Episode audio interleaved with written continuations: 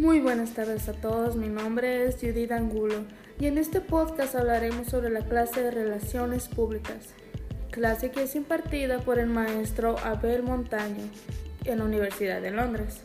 Sin más que añadir, comencemos.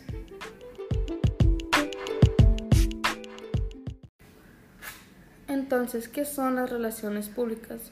Relaciones públicas son todo este conjunto de actividades y de conocimientos que te ayudan a la organización y también a la comunicación, ya sea entre grupos o también hacia un público en específico. Este conjunto se divide en dos campos a estudiar, los cuales son teórico y práctico.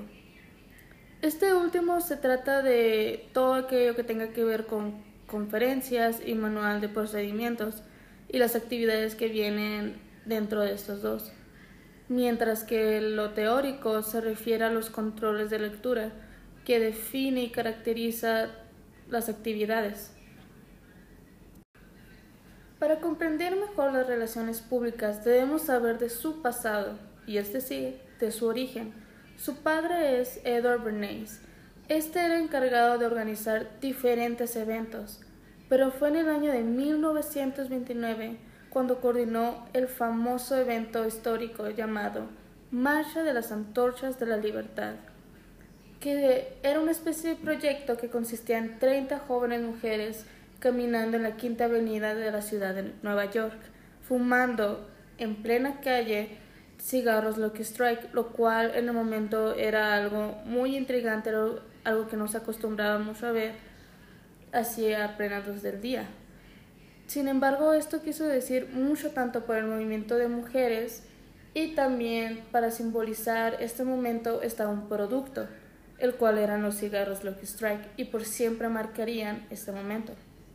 Y es de aquí cuando empieza a haber una comunicación y una organización y es de así las relaciones públicas. Ahora que ya tenemos un poco del contexto de relaciones públicas, también necesitamos de tener sus bases, que se dividen en diferentes puntos, como la comunicación y el ciclo que es este entre el diagnóstico y la estrategia de comunicación.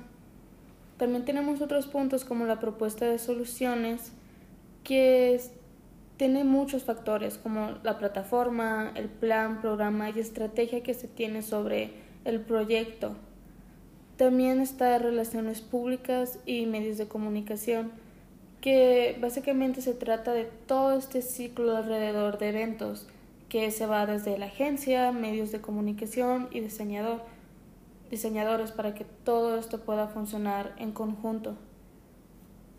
También tenemos el punto de redes sociales, que hoy en día es sumamente importante contar con este punto ya que aquí es donde comprobamos el crecimiento y donde realizamos las interacciones con nuestro público incluso antes de llevar a cabo el evento. También otro punto muy importante donde podemos ver a personalidades como Philip Kotler, que se, que se va a esta área de clientes actuales y potenciales, que son estos clientes que ya contamos y los que podrían ser nuestros clientes, con los que podríamos contar. Y este personaje habla sobre la importancia de la atención en la mercadotecnia en cuanto a productos y servicios. Aunque hoy en día nos fijamos más y está del todo bien ver las necesidades del cliente y cómo este producto puede cambiar y resolver estas necesidades. En todo este proceso hay muchos factores como la segmentación y análisis de mercado.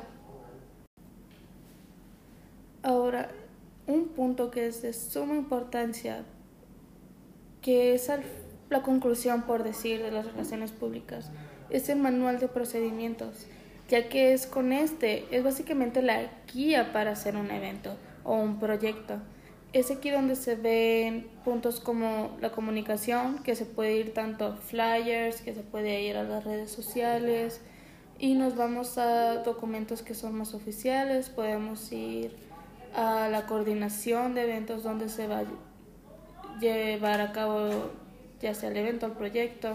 Y también vemos otras cosas que tal vez nosotros como público no vemos directamente, pero que se tiene que encargar uno en cuanto al manual de procedimientos, que son, por ejemplo, los oficios, que son este tipo de cartas que van dirigidas a ya sea un invitado específico o general hacia el evento que planeamos hacer o hacia figuras que tienen que ir o que nosotros solicitamos un permiso, que puede ser el director de una institución, que puede ser uh, alguna otra personalidad que tenga que ver con el área de nuestro proyecto. Y es con este manual que vamos a guiarnos y que vamos a realizar cualquier proyecto y se han realizado muchos más y es de total uh, confianza. Ahora que ya tenemos las bases, el contexto y la definición de relaciones públicas, vamos a hablar sobre la inducción en esta actividad. Cuando pensamos en relaciones públicas, pensamos en todo este tipo de eventos que tienen que ver con actividades eh, recreativas, que tengan que ver interacciones, que pueden ser como alfombras rojas, pueden ser alianzas, pueden ser conferencias y mucho más. Y esto nos dice la relación directa que tienen relaciones públicas con la media. Pero hay mucho más detrás de todo esto y son otros dos puntos a notar, los cuales son...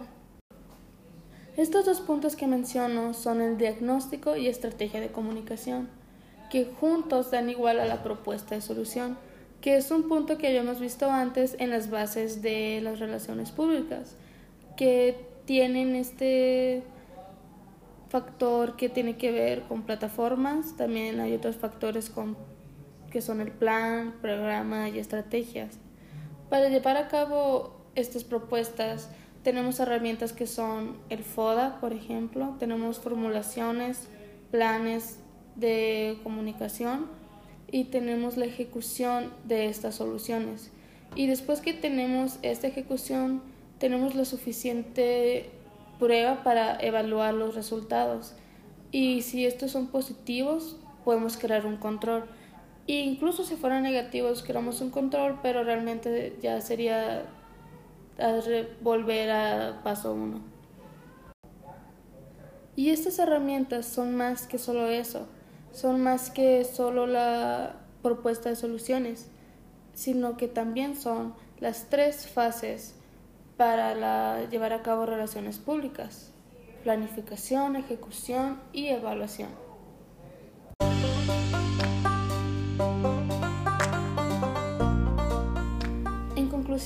Relaciones Públicas nos permite poder comunicarnos a todo tipo de públicos, pero también nos permite expresar algo mediante un proyecto y nos muestra cómo hacerlo desde cero, nos muestra cómo hacerlo desde un plan, nos muestra la importancia de las propuestas, de los análisis y la importancia que es el trabajo en el grupo, ya que son tantos puntos a seguir, son diferentes actividades que deben hacerse pre-evento y después, durante evento y después del evento. Entonces, es aquí como nos hace valorar el trabajo de los demás y también el nuestro propio. Eso fue todo para este podcast. Espero les haya gustado y que pasen muy buen día.